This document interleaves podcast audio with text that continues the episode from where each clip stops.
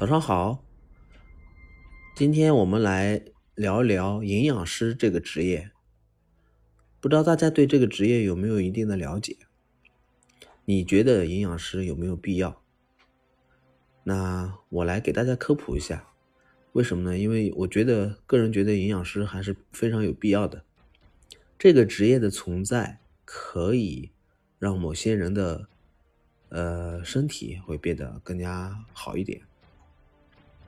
那其实营养师他更他是非常专业的去研究饮食，以及你每日摄入的卡路里或者说各种营养成分的那个量。那当我们的身体呢，呃，摄入的量不均衡的状态的时候，你的身体会表示出一些，嗯，比如说是，哎，缺糖或者缺维生素。或者说肥胖，呃，或者说是血糖高这种情况，如果追溯我们的嗯疾病的原因的话，一般都可以追溯到我们的营养成分有关系。那为什么我知道这些情况呢？呃，之前我有了解过，嗯，对于生物上面呢，我们都知道有一个叫 ATP，就是我们每日需要的能量都是通过。ATP 代谢生成的，那 ATP 是怎么形成呢？是我们有氧呼吸，嗯，它会生成的一个能量。当然呢，呃，无氧呼吸也会生成一个能量。但是相比而言，我们日常需要的大部分的能量都是通过有氧呼吸 ATP 的方式来供能的。那对于这个嗯话题，您怎您怎么看呢？您对营养师有没有一定的了解？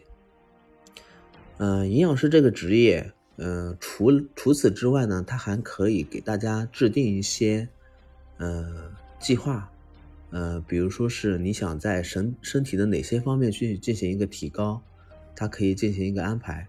嗯，最直接的就是小朋友们在成长的过程中，嗯，那如果对生物有一定了解的话，我们都知道有一种激素叫生长激素。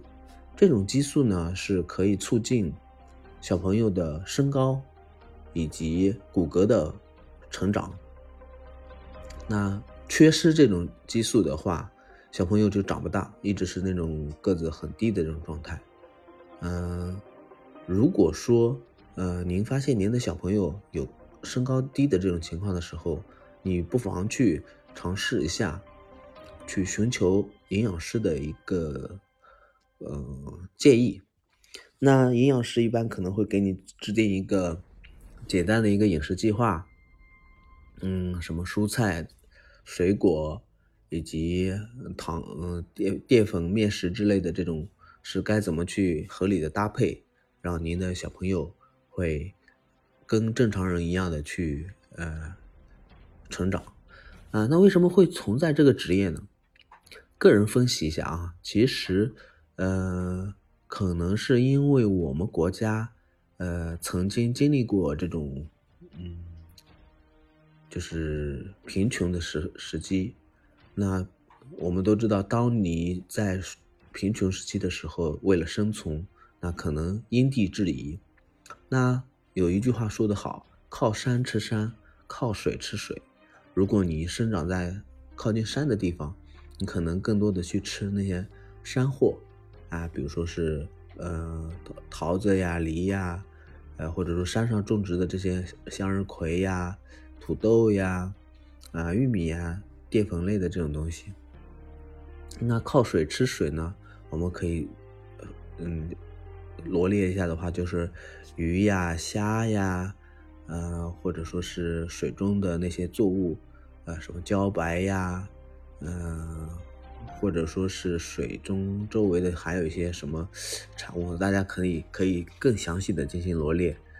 那这种情况呢，就导致我们的身体的营养成分就会过度的不平衡。嗯，然后呢，作为父辈，他可能会把这种思路传承给他的子孙后代。那我们呢，会不自觉的从小就开始接受了这种饮食习惯。靠近山的地方呢，我就会去吃一些，嗯，山货之类的这些食物。但是靠近水水的这些地方呢，它就会更多的去吃一些海鲜类的，或者说水作物比较浓厚的这些食物。呃，最直观的一个就是南方和北方的饮食文化有差异啊。当然，现阶段的话，我们会直接发现，大家南方北方，嗯，其实没有那么多的大的区别了，大家好像都是有点相同了。但是，呃，作为父辈，他们在做饭的时候。啊，可能还是更更习惯性的去做自己喜欢做的食物，导致呢，你可能形成一个习惯，延续了父辈的这种啊饮食文化。那这样子的话，就最最直接的一个就是造成了您的饮食不平衡。那这个这种情况该怎么去调节呢？营养师就是这个非常专业的一个职业，去调整您的饮食状况的。有一个调整，您的。身体才会按照一个健康的方向去运作。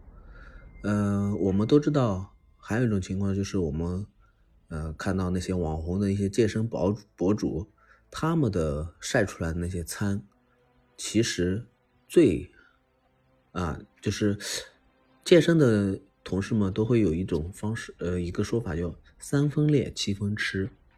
那吃的好不好，才会决定你的身材。你的肌肉，你的身体的状态是一个什么状况？那七分吃呢？啊，要不能去吃一些油炸的一些食物呀，可乐呀，这种汽水性的这种物质，因为这些东西它会消耗你的那些肌肉，呃，消耗你的那些身上的一些能量，它不能，嗯，很好的促进你身上的，嗯，肌肉呀线条的形成。以及身体状态的一个展现。嗯，不知道您听完我的分享之后，对于营养师有没有一定的了解？呃，听完之后，对于营养师是否是嗯必要存在的一个嗯见解，有一个新的一个认知呢？感谢大家的收听，下期见。